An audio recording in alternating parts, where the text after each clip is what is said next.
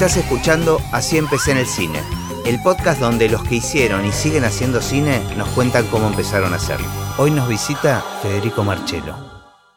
Bueno, siempre empiezo de la misma forma, con la misma pregunta, común a todos los invitados, que es si tenés noción en qué momento registraste el cine. Bien. Creo que el momento en el que tengo registro del cine es con una película en particular que eh, realmente hizo mella en mí, que se llama After Hour de Scorsese. Mm. Que realmente para mí fue como paradigmático. Fue ver esa película y decir, este espíritu de narrativa, estos personajes, eso me atrapó realmente. Eh, esa fue la primera vez que sentí como una afinidad con el lenguaje cinematográfico como yo vengo de publicidad, eh, venía con los vicios publicitarios eh, y en ese proceso me acerco al cine de otro lado. Claro, pero esa es una película que ya te marcó más como profesionalmente, digamos. Correcto, sí. Pero digo, en tu infancia, ¿tenés recuerdos del cine? ¿Aparecía el cine en tu vida? ¿Consumías cine familiarmente? No, en absoluto, no, nunca tuve... ¿No ibas al cine? No, no, no, no, muy poco. No, no, casi nada. No, no, no, no, para nada. Eh, lo más cercano que tuve al cine durante los años de, la adolescencia era junto a Mariano Biasim, quien también apareció en este podcast. Sí, sí. Que él sí era fanático del cine, íbamos juntos al mismo curso y desde primer año... ¿Curso de...? Del colegio, ah, secundario. Y de primer año Mariano nos incitaba a todos a hacer cortos, películas, pero eso fue mi aproximación a partir del amor y pasión de Mariano. De otro. ¿Pero te pasaba algo con eso? Me entusiasmaba, pero en mi cabeza yo iba a ser abogado. Ah, mira, no sabía, no te tenía ese dato. Empecé a ah, estudiar abogacía. ¿En serio? Sí, un día. Y terminó. ¿Pero llegaste a completar la carrera en ese día o.? No, no, no, no. Ah, terminé ese día. Porque sé que sos intenso, digamos. Sí, sí. no, pero terminé ese día y dije, no, esto voy a hacer otra cosa. Y ese mismo día empecé a buscar y me anoté en publicidad. Y trabajé durante cuatro o cinco años en publicidad. ¿Te interesaba la parte creativa? Claro, estaba volcado para el lado de creatividad, para el lado de redacción. Y ahí conozco a Sergio Nakazone a quien le mostraba los cuentos que yo iba escribiendo. Y en un momento... Pero pará, porque de repente me aparece la escritura en tu vida este, como, como algo ya consumado. ¿Cómo apareció eso de escribir cuentos? Bueno, eso sí, de los 16, 17, 16 años ya empiezo a escribir cuentos, empiezo a, a escribir una especie de diario apócrifo y después empecé ¿Apócrifo en qué sentido? ¿Era la vida de otro? Claro, este era como pequeños extractos de la vida de otro. Eh, y cuando terminé el secundario me, anoté en varios cursos de talleres literarios y me empecé a meter como algo en paralelo a la publicidad de escribir cuentos. Cuando estoy trabajando en publicidad se lo muestro esto a Sergio Nakazone y me dice, che, esto más que un cuento es un guion. Le digo, no tengo idea. Y me dice, mira, es muy fácil dividí la hoja a la mitad, acá escribís todo lo que ves y acá todo lo que escuchas. Así, me lo dijo en 30 segundos. Y empecé a escribir guiones y ya van 20 años. ¿Y el consumo cultural en tu casa? En mi casa son más de trabajar, más de tener la radio constantemente prendida y trabajo, pero a nivel cinematográfico ninguno es amante ni fanático del cine. ¿Y la tele cumplía algún papel en tu infancia? Digamos, ¿le dedicabas tiempo? ¿Te interesaba? Muy poco. Siempre fui muy fanático de dos series que era Agente 86 y de Blanco y Negro. Eran como mis series que me, fanatizaba el, estilo de humor, todo. Y sí, lo compartíamos con mis hermanos. Pero ninguno fue de. O sea, la, beta artística no, no era casi como una opción en tu familia, digamos. No, no. Sin embargo, todos en mi familia tienen un muy buen sentido del humor. Eh, mis hermanos y mi viejo en particular son muy graciosos. Siempre, siempre hay como mucha creatividad en el momento de la charla. Bueno, volvamos entonces a este, a este guion que, apareció mientras estabas trabajando en publicidad. Vos habías escrito un cuento, ¿era? Claro, y ahí lo que empezó a pasar fue que los cuentos que tenía los empecé a pasar a guion. Y me entusiasmé con el guion, empecé a estudiar guion en guionarte y a partir de ahí pegué un primer laburo eh, guionando documentales y a partir de ahí seguí sin parar durante dos décadas. Y esto en paralelo al principio con tu trabajo publicitario. Sí, en, trabajando en una agencia como eh, productor eh, para la agencia. Ah, no, no estabas en creatividad No, dentro estaba- de la agencia. Estaba en el departamento de producción. Ajá. Y empezaste a sentir que en el guion eh, encontrabas tu lugar. Fue como inmediato. Apenas em- descubrí el guion dije, esto es lo que me encanta, esto es lo que tenía que haber hecho todo el tiempo. Y en un punto no paraba de, de brotarme una energía de querer seguir haciendo, haciendo, haciendo. Y armé muchos equipos de guionistas. Ahora, vos sentías que los cuentos que vos escribías eran muy guionables, evidentemente. Claro, estaba todo escrito como un guion y encontré en ese formato como la mejor manera de expresar esas ideas. ¿Y cuál fue lo primero que pudiste llevarlo a, o alguien lo llevó al plano de la realización? Lo primero concreto que hicimos fue un piloto que se llamaba Secuestro, que era una serie de eventos afortunados en las noches porteñas. Esa era la serie, de 11 capítulos, y salimos a hacer el primer El piloto. el piloto. Estuvimos un año para filmarlo. Ah, pero lo, lo producían ustedes mismos. digamos. Exactamente, sí. Ajá. Ya después... eh, Y eso quedó en el piloto. Quedó en el piloto, sí, sí, sí. Por lo menos en los 90 creo que fue bastante común esta cuestión de generar pilotos, ¿no? Se escribía, se trabajaba mucho para pilotos, había como- casi como un mercado. Yo creo que había un montón de, de gente que vivía de hacer pilotos. Tal vez no superaba esa etapa, pero al menos se trabajaba con eso. El otro día pensaba en eso mismo de... Había una época que... eh, Me acuerdo que en la agencia llegaban 20 VHS con pilotos. Todo el tiempo había piloto que de buena calidad. De, de programa de televisión. este- Mucha serie después de el fenómeno de las productoras independientes. Claro. Empezaron a formarse productoras que trataban de repuntar con algún tipo de proyecto. Claro, tuvo que ver con eso, con la privatización de los canales este, en Argentina, que Mm. empezaron a demandar programas producidos fuera del canal. Exactamente. Y fue una explosión. Estaba todo el mundo haciendo un piloto. Claro. Bueno, y el primer trabajo profesional como guionista, digamos, donde pudiste cobrar por tu trabajo. El primero de todo fue para una productora que se llamaba Mítico Producciones, que estaba Sebastián Sabino, Adrián Quiroga y Sebastián Milstein, y que hacían principalmente contenido para la señal Infinito. Y lo primero que hice fue una serie que se llamaba Celebraciones, que constaba de 13 celebraciones prehispánicas que aún existían en México de hoy.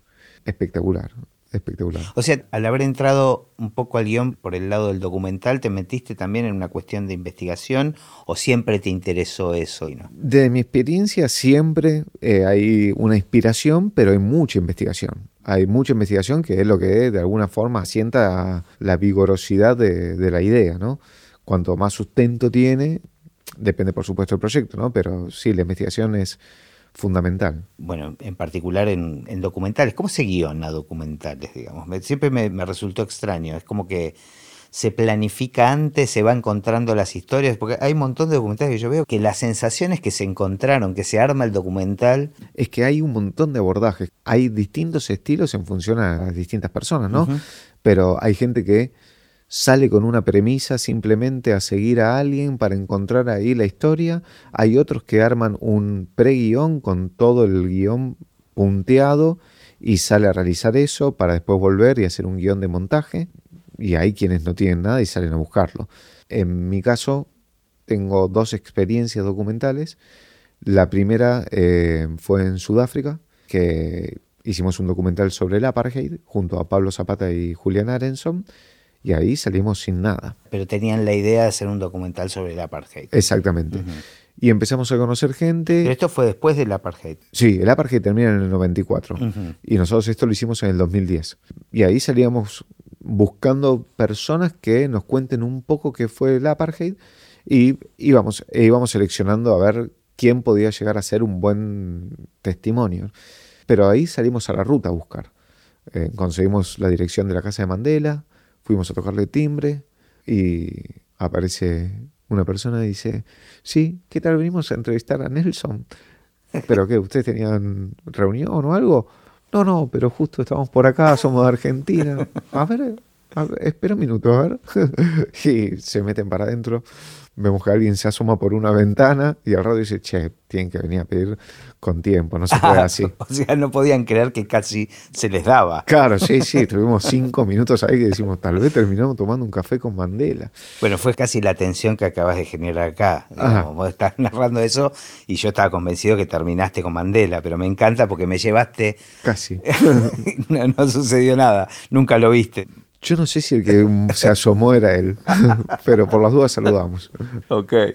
¿Y en qué resultó el...? Y el documental es una pieza muy sencilla, muy simple, que tiene 15 testimonios, hombres y mujeres de distintas eh, categorías de raza, como el apartheid lo había dictaminado en su momento, eh, de distintas zonas de Sudáfrica, y que entre todos logramos contar qué fue el apartheid y qué consecuencias tuvo en un formato muy chiquito, eh, muy simple, y que empezamos a mandarlo a festivales y quedó en varios festivales, entre ellos el Festival Internacional de La Habana, Cuba, y el Amnesty Internacional de Canadá.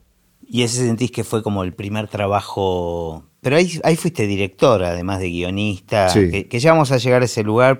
Pero bueno, tenés toda una gran recorrida como guionista que me, me, interesa. Y me interesa saber qué es lo que fuiste encontrando, qué es lo que fuiste aprendiendo, qué te sorprendió de lo que adquiriste con los años de experiencia. Porque vos trabajás mucho por encargo como guionista. Casi todo por encargo, pero siempre trato de guardar un espacio del día siempre para un proyecto personal. Eso es casi, lo tomo como algo obligatorio, como hay gente que hace ejercicios, yo tengo un rato al día que le aboco a un proyecto personal. Lo que fui adquiriendo con el tiempo fue realmente descubrir que el guion, como tantas otras cosas, es un 90%, 99% de trabajo y 1% de creatividad. Pero es mucho laburo, mucho laburo y ese laburo de estar todo el tiempo escribiendo lo que te da herramientas constantes para volcarla después a otros proyectos. Una de las cosas que a mí por lo menos me funciona muy bien es estar con dos o tres proyectos de forma simultánea que de alguna forma se alimentan. O sea, eso te ayuda más que te complica. Por completo. O sea, si yo estoy con un solo proyecto abocado durante nueve horas al día, salen cosas. Pero es mucho más rico lo que sale cuando me divido el día en distintos proyectos y vuelvo fresco al, otro, a, uno de esos proyectos. Me parece interesante. A mí me pasa eh, algo parecido cuando me meto a hacer cosas que no tienen que ver con la música, pero que te dan herramientas creativas nuevas, ¿no? ¿Qué sé yo? En algún momento me puse a estudiar teatro o hice un curso de guion, nunca con la aspiración de dedicarme a nada de eso, pero siento que, que cuando uno hace algo donde volvés a esa condición de, de aprendiz, este, y, te sacas un montón de prejuicios, después hay algo de eso que vuelve en el terreno que estás más cómodo o que dominas más, pero que se ve afectado por eso. Es como, me imagino que debe ser como tener tres partituras abiertas y le dedicas tres horas a una canción, dos horas a otra, tres horas a otra y de pronto decís, ah, pará, los timbales lo puedo usar en la primera y volvés a la primera. Bueno, eso sí, es verdad, eso nos pasa acá en el estudio. A veces estamos con varios proyectos y cada uno está con otra cosa y de repente meterte, salir de un universo y meterte en otro. Sí, a mí eso me siempre por suerte me funciona eh, y lo tengo como práctica. O sea, tengo los archivos abiertos siempre y, y voy yendo y volviendo de uno a otro. ¿Y después qué otro, mm, digamos, qué otro trabajo sentís que fue importante para vos desde el punto de vista de la escritura? Uno de los eventos como más destacados, eh, viéndolo en perspectiva, fue en el 2005, que junto a Leandro Balaguer, con quien escribíamos, le, eh, le vendimos un proyecto a Televisa, que era una serie de humor, eh, que se llamaba Pedro Camarones Asuntos Especiales. Eso fue un hito importante porque fue el primer proyecto que logramos vender íntegramente desarrollado por nosotros. Dos años después logramos venderle a Fox de Italia una serie de 13 capítulos apocalíptica y esos dos fueron los hitos como fundacionales de decir, bueno, se puede generar proyectos que se pueden vender, estamos con una capacidad de poder jugar en una liga mayor y apuntamos ahí. ¿Y quién te encargaba estos proyectos? ¿Eran productores en general? ¿Había un director? Bueno, en, en el primer caso Televisa vino a Argentina a buscar proyectos y por medio de este pinball de contactos que alguien habla con otro y uno le, nos llega la información de que Televisa está buscando contenidos y le escribimos presentando varios proyectos. Ah, ahí eran proyectos de ustedes, ¿no? Sí, ese es 100% nuestro. Y con Fox lo que hicimos fue en el 2007 con Leandro, viajamos a España e Italia para tratar de vender proyectos, gestionando reuniones previamente. Logramos tener una reunión en, eh, en Fox y de los 50 proyectos que le presentamos, uno le gustó. No sé si es común generar ideas, digo, te hablo desde la ignorancia, ¿eh? este, en el ámbito de los guionistas, generar ideas y salir a venderlas y después venden los guiones, digamos. O sea, generan estas ideas o lo que hacían con Leandro no con la ambición de realizarlas ustedes mismos, Claro, siempre con la idea de vender el paquete de la serie escrita. Esto en función un poco de que nos escuchan muchos estudiantes de cine y gente que está empezando, entonces de repente me parece interesante entender que existen varias eh, como betas mm. del trabajo de guionista, digamos. Por un lado que te llamen y te encarguen algo, claro. por otro lado generar vos tus propios proyectos y salir a vender, a vender los guiones simplemente. Sí, eso fue un poco el impulso que tuve siempre, de mientras de alguna manera ingresaban trabajos que me generaban como eh, el efectivo para poder vivir, siempre generaba algún proyecto en paralelo para poder salir a presentar. Bueno, que esto es lo que estabas diciendo antes, que tu metodología es tener algún proyecto propio. Siempre, constantemente. Y dedicar unas horas del día a... Sí, religiosamente todo el tiempo tengo como ese fragmento del día abocado a algo que realmente me motive, que me encienda y que al día siguiente diga quiero terminar este trabajo para sentarme un rato con eso. ¿Y no te pasa con trabajos que te encargan, que te motiven también? Por suerte, eh, me motiva todo. Por suerte tengo la facilidad de, de automotivarme. Siempre siempre pasa, o por ejemplo, me llaman para un laburo que al principio digo, bueno, la verdad que mucho no me, no me gusta, pero 20 minutos después de que estoy sentado estoy metido hasta el fondo con eso. Eh, y a veces es un poco más vil y lo hago porque estoy motivado, porque con los 200 pesos que cobro voy a poder pagarle 200 pesos al editor para terminar el proyecto que estoy haciendo. Entonces, de alguna manera, siempre me encuentro motivado inexplicablemente, pero... ¿Tienes una rutina eh, diaria para, de trabajo, o sea, de sentarte a escribir? Siempre fui, tuve muy adoctrinado con sentarme y cuando se me cierran los, los ojos, levantarme y, e irme ah, a, dormir, sí. Pero me levanto, caliento el agua para el mate y ya me siento en la computadora a trabajar. Eso diariamente. Todos los días de hace 20 años. Mira. Sí, sí, le meto mucho todos los días. En el medio también tuve la fortuna de trabajar en otros lugares, pues el laburo de guionista es muy solitario.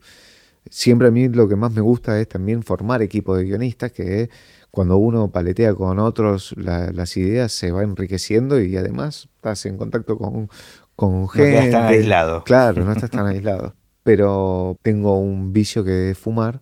Antes fumaba todo el tiempo con el mate y la computadora delante, pero desde hace unos años corté con eso y eso me permite que cada dos horas o dos horas y media corto de escribir, claro. Y... y estabas diciendo que hiciste distintos tipos de trabajos y el trabajo de guionista aplicado a muchas cosas también, ¿no? Porque trabajaste para la radio, por ejemplo, guionar para la radio es como algo Sí, eso fue una experiencia espectacular que ahí entro a trabajo en Rock and Pop a partir de Edu Ferrari, que claro, me presenta con Damián Ramil, el árabe, y eh, empiezo a trabajar junto a él en Apagar la Tele en el año 2010. Eh, y trabajo en Rock and Pop del 2010 hasta el 2018. Y ahí hicimos varios ciclos. ¿Y qué es lo que guionabas? Y específicamente eh, la parte institucional de la radio, todo lo que eran los separadores, la artística propia del programa en el que estaba en ese momento y diariamente las piezas de humor que hacía el árabe eh, Ramil. Ahora, viste que cuando uno mira para atrás se entiende como todo el mapa de la recorrida, porque digo, ahí casi que unificaste lo publicitario con, con el guion, este, con la ficción. El aprendizaje de la radio fue, pero fundamental, fundamental. El hecho de, en un momento, venía escribiendo desde hacía mucho tiempo, siempre audiovisual y de pronto pasar a algo radial donde tenías que anular por completo la imagen y trabajar del estímulo sonoro, a mi forma de ver, me enriqueció de una forma que después lo pude aplicar a lo audiovisual. Claro. Me, me otorgó una herramienta más que eh, de, de acá a la China, por ejemplo, hay recursos que los aprendí en la radio. Y además me tocó la fortuna de trabajar eh, primero en Apagar la Tele, después en Day Tripper y después en un programa que se llama No Vuelvas junto a Eduardo de la Puente y Juan Di Natale. Y siempre me tocó trabajar con gente, pero impresionante. Y además trabajabas con gente, digamos. Sí, sí, bueno, es que eso era increíble, pues, de pasar a estar encerrado en, en un cuarto solo durante 20 horas a pasar a, Claro. a compartir con gente, charlar, compartir un mate, era como otro mundo de vuelta. Bueno, ¿cómo aparece de acá la China? Que yo siempre estuve cerca de ese proyecto, te lo escuché cuando recién empezaba y después te, te pude acompañar y te sigo acompañando porque es, un, es un- es proyecto eterno, eh, pero muy particular desde, desde todos lados. Ten- Tenía muchas ganas de hablar de, de este proyecto porque todo lo has hecho de una manera absolutamente distinta a cualquier ser humano que conozco. bueno, eso puede ser bueno o malo. De acá a la China nace después de haber hecho dos proyectos documentales de forma 100% independiente. Todo lo que hicimos hasta ese momento, tanto Apartheid como el segundo documental que fue en Israel y en Palestina, fue hecho con lo que teníamos en los bolsillos en ese momento y mucha voluntad. Nos habíamos comprometido con Pablito y Julián los tres de decir, bueno, así como hicimos i- en Sudáfrica, Israel-Palestina, en un año y medio hacemos otro documental. En otro país. Vamos a definir dónde. Ya hablábamos de China o Irán.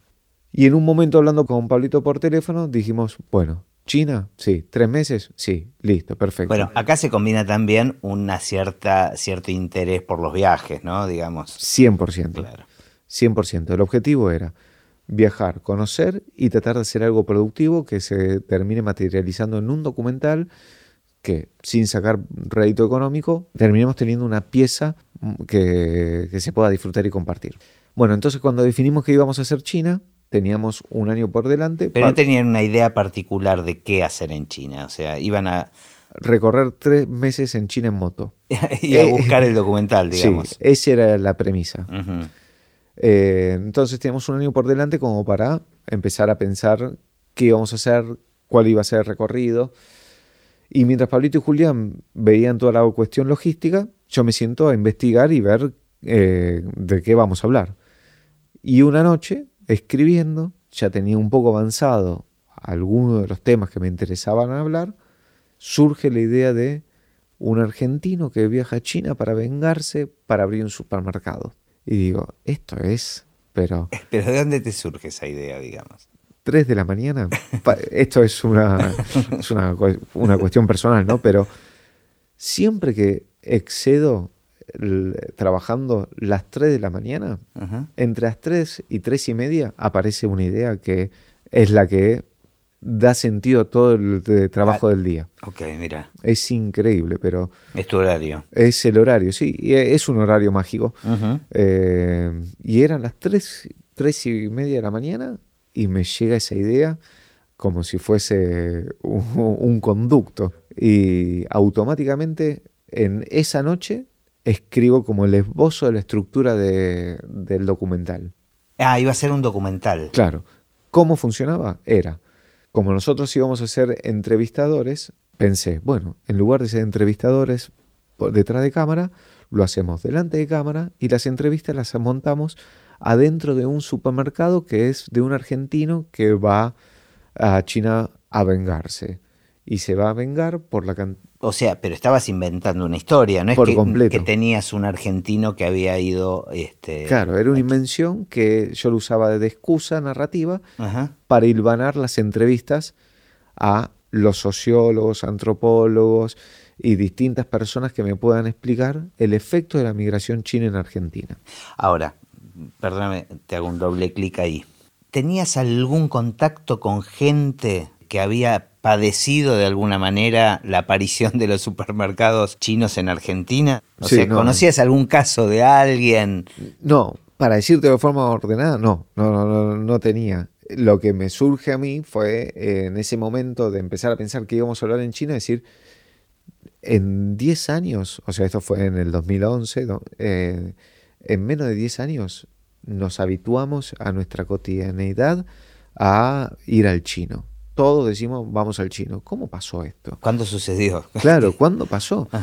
Y empezar a ver... O sea, la, la asociación que hiciste en el momento fue, voy a ir a China porque elegí ese país por lo exótico, hacer un documental ¿Qué relación tengo yo con China? Exacto. Es el supermercado chino. ¿Cuándo aparecieron estos tipos acá? O sea, esa fue la lógica. Exacto. Exacto. Entonces, a partir de ese momento, lo que queríamos de, de, alguna manera tratar en el documental era entender quiénes eran los chinos que habían venido a Argentina, por qué vinieron a Argentina y por qué se abrieron supermercados. Entonces, ¿qué mejor contexto que eso que hacerlo en un supermercado argentino en China? Entonces empecé a escribir el guion con un argentino que se abre el supermercado y el primer cliente es un sociólogo que le cuenta por qué, el segundo es un antropólogo que le explica el efecto migratorio de China y de pronto empiezo a sumar una escena más, otra escena más, otra escena más, y pasan 30 días y tengo escrito un guion de ficción. Claro, porque digo, ya como, eh, como documental era apócrifo, o sea, se te venía repitiendo desde que empezaste a escribir tu diario, lo de... no, pero es que... lo del documental apócrifo. Sí, iba a dejar eh, las entrevistas reales, eh, pero teníamos los islotes que unían esas entrevistas de esta ficción, pero esa ficción fue creciendo, creciendo, creciendo y en un momento teníamos un guion de 90 páginas. Y, en ese camino se fue sumando gente también al proyecto. Y en un momento dije, bueno, che, vamos a hacer una película con todo. Entonces se fue sumando gente, decidimos invertir parte de, teníamos muy poco presupuesto, invertir en llevar a un muy buen camarógrafo que fue Alan Steinberg. Cuando decís presupuesto era un presupuesto ahorros de ustedes, digamos. Ahorros. No, es que se habían presentado en ningún fondo ni. Cero. Era una plata que tenía yo guardada y otra plata que tenía Pablito. Y dijimos, bueno, este es nuestro límite, porque es lo que tenemos, con esto tenemos que hacer la película como sea.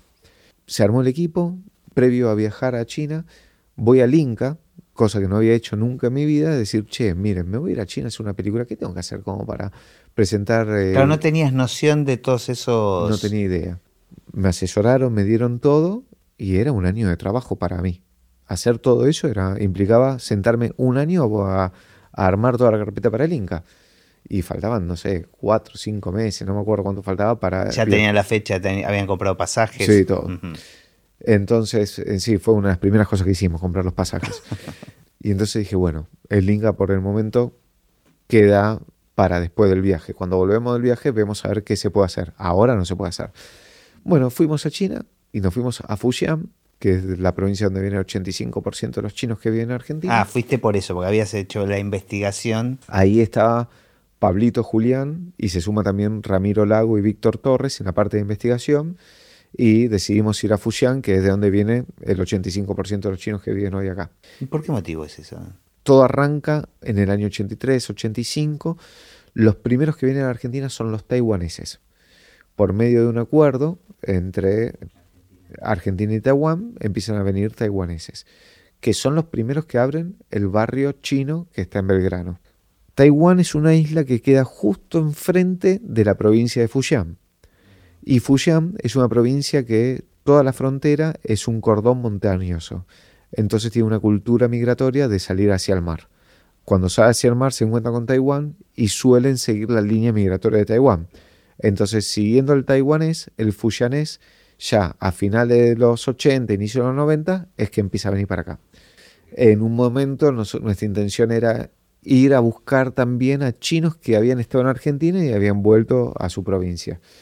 Lo cierto es que es una provincia que tiene 47 millones de habitantes y que de los 400, 500 chinos con los que hablamos... 47 millones solo Fujian. Fujian, sí. Hablamos con 500 chinos una sola persona había escuchado sobre el fenómeno de chinos de esa provincia que iban a Argentina a abrir supermercados. El resto no tenía idea. Es otro planeta.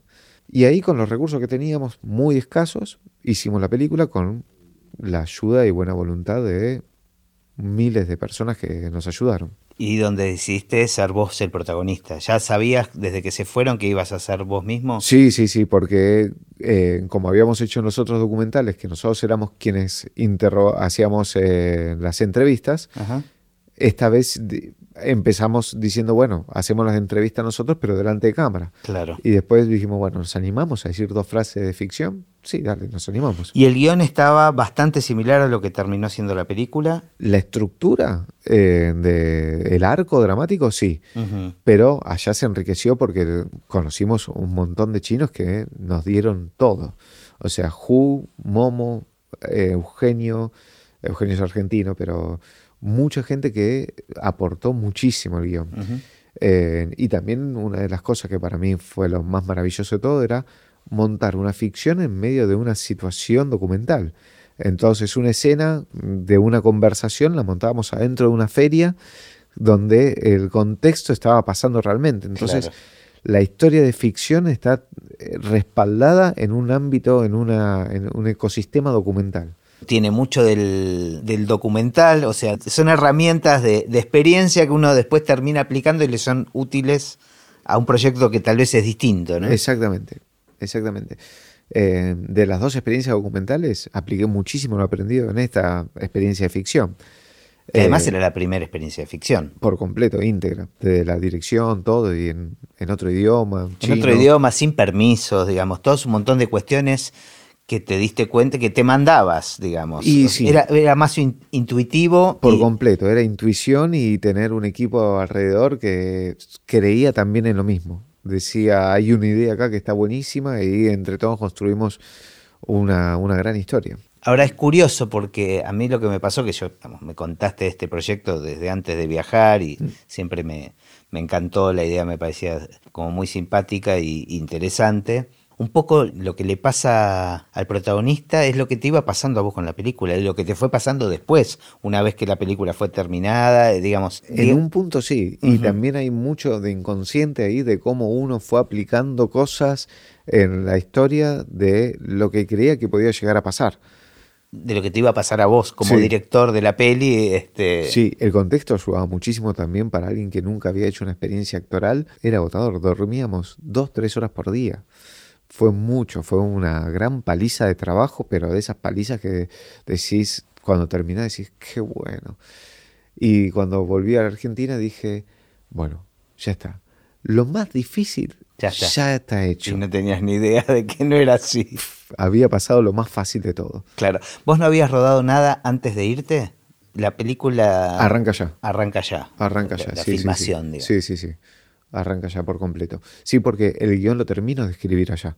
O sea, yo lo llevo escrito, pero allá tengo un, un periodo de tiempo donde mientras vamos produciendo la película, voy descubriendo cosas de China que Internet no me había facilitado, del cotidiano de la calle, y que de alguna manera en todas las escenas le fui incorporando cosas. ¿Cuántos eran el equipo los que viajaron? Al principio estuvimos un mes y medio, cinco. Y después se sumaron cinco más que viajaron de distintas partes del mundo hasta China. Y en China se sumó una pareja de chinos y para mejorar la calidad de todo el equipo contratamos, porque ninguno de nosotros era sonidista, contratamos a un letón que estaba viendo en China, que era sonidista. Bueno, ¿Volviste con el material? ¿Allá iban montando algo o no? simplemente acumulaban. Visualizaba todas las noches el material de lo que se había hecho durante el día para ver qué se podía mejorar y también tener un poco de noción de qué estaba pasando. No había mucho tiempo, estábamos sacando escenas por día como loco. ¿Cuánto tiempo estuvieron? En total fueron tres meses, pero de rodaje un mes y diez días, una cosa así. Volviste a Buenos Aires, dijiste ya está, ya, ya, hice, ya hice el 90% de la película. que ahora queda pegar dos, tres planos, ponerle música, color y ya está, y listo. Y de ese momento hasta que pasó eso fueron seis años. Hasta que se estrenó, digamos. Hasta que fue una demencia. Una demencia, porque siempre hay que tener en cuenta que esto es en paralelo a la vida de uno. O sea, mientras uno trabaja de otras cosas para que te entre plata, a mí me estaba pasando que yo tenía que tener tres laburos simultáneos porque con un trabajo pagaba los impuestos, con otro pagaba la película y otro era la película. Entonces durante muchos años fue a trabajar en periodos de 6, 6, 6, de laburar 20 horas diarias. Primero hicimos un primer montaje, después dejamos asentar un poco. Eh, obviamente que no se podía haber hecho esto sin la colaboración de amigos y gente cercana como Esteban de Bonis, Fernando Sagua, Gustavo Pomerane, que es un flaco que tiene un podcast, que no, pero gente como, como vos, como, eh, como mis amigos que están más cercanos, que son fundamentales para, por un lado, estimular a que uno pueda hacerlo y por otro lado a concretarlo. O sea, si no hubiese sido por vos, hay 10 temas que no, que no tendría. Y de primer momento me dijiste, olvídate, el estudio lo, lo hace y eso es capital. Para un proyecto así que no tiene subsidio ni nada, claro. es capital eso. Y el estímulo que te genera eso, de un tipo que te diga, anda tranquilo, cuando volvés yo te ayudo con la música, y te va armando un poco. Por suerte, contamos con varias, con tres, cuatro personas que fueron nuestros pilares motivacionales también. Bueno, llegaste, llegaste eh, a Buenos Aires, dejaste asentar un poco el material, te pusiste a filmar lo que sentías que faltaba, ¿Qué, ¿cómo siguió Bueno, sí, armamos una estructura de todo lo filmado en China, que duraba dos horas, y filmamos la parte de Argentina, que era el inicio y el final. Para el inicio actúa toda mi familia, mi viejo hace de mi viejo, todo, pero también era una, decisión. Hacemos un primer armado y empezamos a ver a ver cómo se buscan fondos y presentamos el proyecto a varios fondos, no pasó absolutamente nada. Lo empezamos a mandar a festivales, eh, de esos festivales que te dan plata para postproducción, tampoco pasó nada. Fuimos al Inca, volvimos a ir al Inca, eh, en el Inca nos dijeron que por la instancia en la que estábamos nos convenía seguir de forma independiente porque el subsidio que ellos nos podían otorgar por película ya filmada no nos iba a alcanzar como para pagar todos los libres deuda que implicaría oficializar la película por el Inca. Claro, son todas estas cosas, cosas que vos no tuviste en cuenta antes de empezar el proyecto. al no tener la experiencia lo vas aprendiendo en el camino y que es una forma que una metodología que a mí me gusta aprender. Es decir, bueno, vamos al Inca a buscar la plata. No se puede. Bueno, ¿cómo lo resolvemos? Eh, lo resolvemos sin plata. Listo, bueno. Serán más horas de trabajo. Y dijimos, bueno, terminémoslo. Llamamos a uno de los mejores editores que tiene el país, que es Alejandro Penny, Penovi. Previo a eso hicimos un muy buen trabajo con otros dos editores, con Laureano Rizzo y con Matías Canelson dejamos asentar un poco, no estábamos conformes nosotros con todavía cómo estaba fluyendo la historia y ahí convocamos a Penny, la cerramos con Penny y quedó perfecta la película, a nuestra forma de ver, y dijimos, bueno, ahora sí, ya está, listo. Creímos que China había sido complicado. Claro. Y no. Tuviste muchos quilombos con el tema de los permisos de China también, ¿no? ¿Qué, pasó con eso? Eh, vos precisás para filmar en China un permiso que se otorga anualmente a 170 producciones extranjeras. O sea, China tiene ese cupo y se lo otorga, pero se lo otorga a quienes. A los que se presentan. Sí, a los que tienen millones de inversión para dejar ahí adentro. O sea, y vos de esto te enteraste después de haber filmado. No, no, no, no, ah. varios meses antes. Ah. Seis meses antes aplicamos para pedir el permiso y en un momento recibimos un correo donde dicen el permiso avanza pero no para junio como ustedes lo están planteando, sino para octubre. Los mantenemos informados, pero eh, había como un viso de que podía llegar a salir. Automáticamente recibimos ese mail, corrimos de junio a octubre y sacamos los pasajes. Después de eso no tuvimos más novedades. Entonces dijimos, bueno, tramitamos el permiso estando en China. O sea, una vez que lleguemos allá, vamos a la embajada y terminamos de tramitarlo. En China fue imposible porque apenas empezamos, nos, fuimos a un lugar donde no había ni consulado, ni extensión, ni nada de la embajada. Y se nos fueron los tres meses corriendo con la película. Dijimos, bueno, tranquilos, volvemos a Argentina y lo tramitamos. Y, o sea, filmaron antes de que salga ese permiso. Sí, es que no salió todavía. todavía no salió. Ok. Pero sí, nos hubiese gustado que, que esté todo oficial, pero Claro. surgió así. La verdad que surgió así. Nuestra intención también es, de alguna manera, poder mostrarle a los fuyaneses lo que hicimos en su provincia para contarle también, porque es una película que habla de un puente cultural tratando de unir a ambas culturas.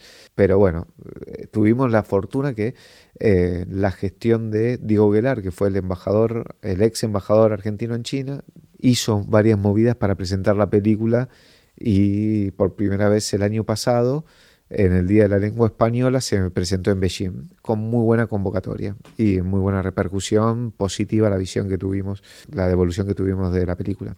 Pero cuando creímos que lo más difícil era filmar en China, volvimos y nos agarró la etapa de postproducción y dijimos, ah, esto es lo más difícil de todo. Entonces pasamos una montañita chiquitita que fue China, pasamos una montañita más grande que fue la postproducción y dijimos, ahora sí, ahora que ya está la película terminada y lista, es venderla. No, no, o sea, no, no puede fallar esto, es muy fácil lo que viene ahora. Y ahí nos metimos en otra que fue lo más difícil de las dos instancias anteriores. Fue lo más complicado de todo, conseguir que a alguien le guste la película y trate de venderla por vos. Y estuvimos un año con la película cerrada, hecho el color, hecho el sonido. Ahora es particular porque me parece que la, la peli tiene muchas condiciones para gustar. Y yo creo que en general a quien la ve le gusta. No es una película difícil que vos podés decir, bueno, esto tiene un público como muy particular. Te puede gustar más, te puede gustar menos. La idea de que un argentino se va a vengar de los chinos poniendo un supermercado allá es muy simpática. Y yo lo que recuerdo de la recorrida que vos hacías era que a todo el mundo le gustaba, pero no se terminaba de, concretar la venta de Era alguna manera. increíble, pero con todo el mundo que hablaba que tenía posibilidad de venta me decía, espectacular, me encantó, El- los planos, la actuación, el guion, todo espectacular, pero no lo puedo agarrar. Y así me pasó durante un año y medio. Y en la computadora teníamos la película terminada y no sabíamos qué carajo hacer. Decíamos, ¿qué hacemos? Y entonces ahí dijimos, bueno, si no podemos venderla, salgamos a mostrarla. Y ahí armamos una gira por todo el país. Pablito, que se quedó viviendo en Sudáfrica después del documental, vino para Argentina y durante dos meses ploteé la camioneta que tenemos. La ploteamos, conseguimos un proyector, dos parlantes. Y te compraste una pantalla inflable. No, una tela. Ah, una tela. La ah, pantalla sí, salía sí. Sí, muchísimo. era una tela. Una tela de 5 por 3 y nos fuimos a recorrer 10 provincias de Argentina y todas las noches hacíamos una función en un pueblo distinto. Y ahí la vieron entre 5.000 a 6.000 personas. o sea, inventaste un nuevo sistema de, de Sí, distribución, Sí, digamos. de presentación. De porque presentación, claro. Sí, sí, sí, era gratuita, obviamente. Era la gorra, Ah, a la lata. Ajá. Era una lata de Maico, de las galletitas. Ajá. Llegábamos al pueblo a la mañana. Propaladora. Esta noche en el pueblo de Maipú llega la película que está recorriendo todo el país. Y como la premisa, por suerte, se puede contar de forma Claro. muy básica, la historia del argentino que se venga y viaja a China a, comprar, a abrir un supermercado. Y lo montábamos en la plaza, Ajá. íbamos, tratábamos de ir a las radios locales, eh, tratar de hacer una nota en si hay algún, los medios existentes en el lugar, panfleteábamos en la plaza, después de vuelta a propaladora y después armamos rápido todo, hablábamos eh, después de la película, Ajá. desarmábamos, dormíamos, a veces en la ruta, a veces en un lugar que nos conseguían ahí, muchas veces siempre la gente del lugar nos invitaba a comer y al día siguiente nos levantábamos y hacíamos una hora y media a dos horas y media de viaje hasta el próximo pueblo. ¿Y cómo te resultó esa experiencia? De lo mejor que podía haber hecho con la película. De lo mejor, ¿eh? de lo mejor, espectacular. Espectacular porque era la primera vez que por fuera de amigos y familiares alguien veía la película y era un termómetro de qué pasaba con la película. Y la gente se emocionaba, se reía. Venían muchos después de la película y decía, yo te juro por Dios que no entro al chino porque me da asco, pero después de esto me cambió la percepción. Y vos decís, bueno, no era para... No pensé que podía llegar a, Claro. a, a repercutir en ese aspecto, pero qué bueno, qué constructivo que resultó eso. Y además el aprendizaje de lo que implica ir y mostrar la obra que hiciste, que te llevó tanto tiempo, y ver que la gente lo disfruta. Mirar la cara a la gente. Y mirar ahí, tanto chicos como toda la familia, eso era hermoso. Vos veías que a las 7, 8 empezaban a caer con las reposeras, el mate, la cerveza, era verano, y se juntaban 200 personas a ver la película, espectacular, espectacular. Bueno, después de esa gira dijimos, con esta gira ya está, la vendemos por completo. Nos la sacan de las manos. Pero ya voy preparando el beta. y llegamos y a Buenos Aires de vuelta y dijimos, bueno, ¿y ahora qué hacemos? Y no la vendíamos a nadie, absolutamente a nadie, ninguna distribuidora nos agarraba la película. Y dijimos, bueno, hagamos algo. Y armamos un ciclo especial de la película en un club de barrio en Saavedra. El ciclo se llamó Noches de Chine lo conducía. De Chine. Sí, de Chine. lo conducía una de las chinas que habíamos conocido en Fujian, que había venido a Argentina a estudiar tango. Eh, conducía parte en mandarín y parte en español. Y ella eh, daba una introducción a la película, pero previo entrevistaba a algún chino que nos contaba cómo había sido su experiencia al integrarse a la cultura argentina. Era como una especie de entrevista de... Performance. Exactamente. Entonces, arrancaba ella hablando, entrevistaba después a algún chino, que tuvimos a Nachito Wang, que es el actor de un cuento chino, a Gustavo NG, que es el director de una revista que se llama Dangai, que es la primera revista cultural argentino-china, Carlitos Lin, que es el es un locutor que trabajó con Badía y que es un, un referente para la comunidad china en Argentina. Teresa del Remanso, que es una influencer china que tiene su supermercado en, Carapachay. Y así estuvimos dos meses. Y se llenaban, se vendían las entradas de, de anticipadas, se explotaba el lugar. Espectacular estuvo eso. Y por suerte después de ahí nos abrieron la puerta en tres lugares que fueron hogar de la película durante mucho tiempo. El primero fue el Centro Cultural Recoleta, después el Centro Cultural de la Cooperación después vino el Bama y finalmente, después de todo eso, apareció el Malva, que fue donde estuvimos por más de un año. Pero era un fenómeno porque eran los fines de semana y se armaba cola. Sí, sí, eh, Pero cola larguísima, se agotaban las entradas. Sí, sí, sí, sí, por suerte fue imparable, estuvo buenísimo eso.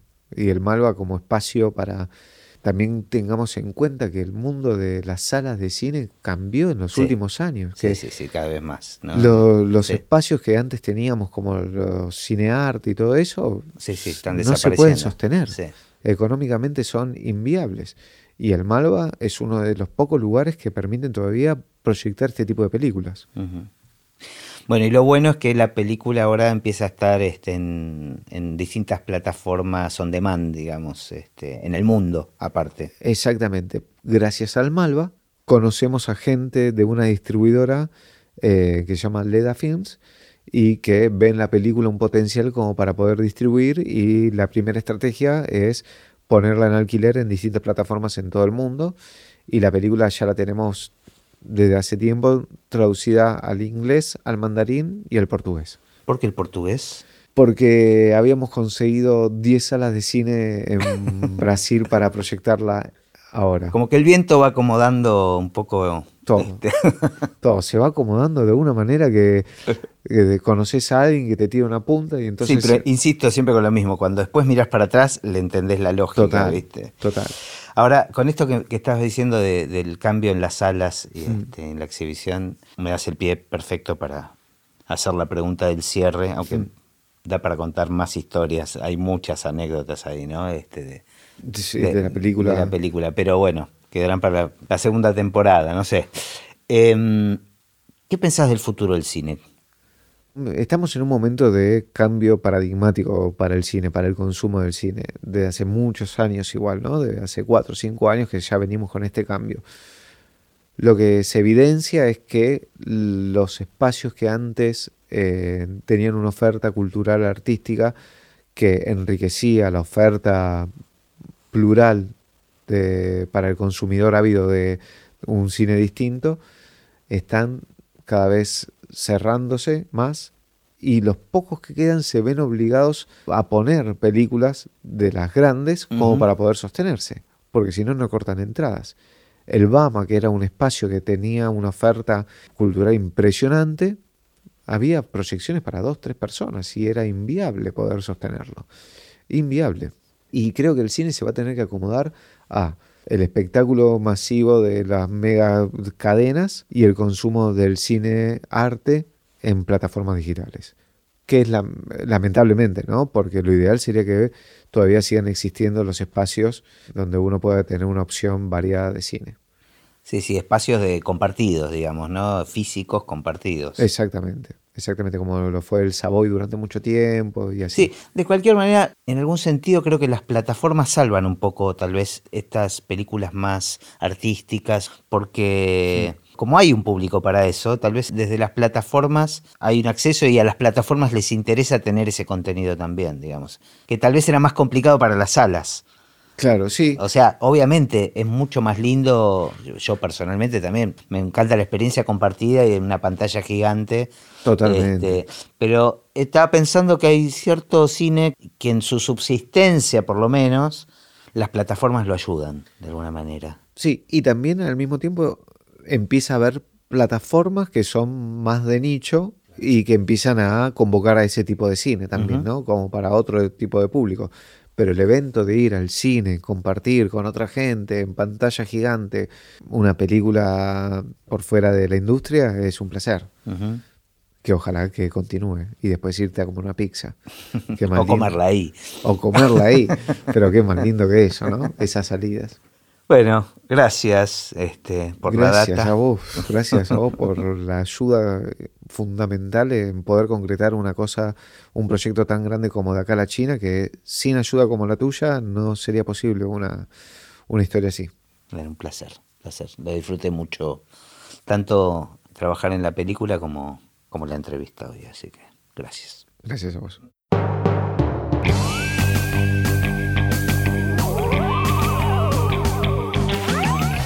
Y así terminó esta conversación de Así empecé en el cine. Mi nombre es Gustavo Pomeranek y espero que la hayan disfrutado al menos un poco de todo lo que disfruté yo. Recuerden que se pueden suscribir para escuchar todos los episodios que vamos subiendo en asíempecéenelcine.com.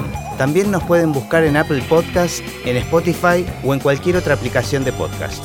Los espero en el próximo. Chao.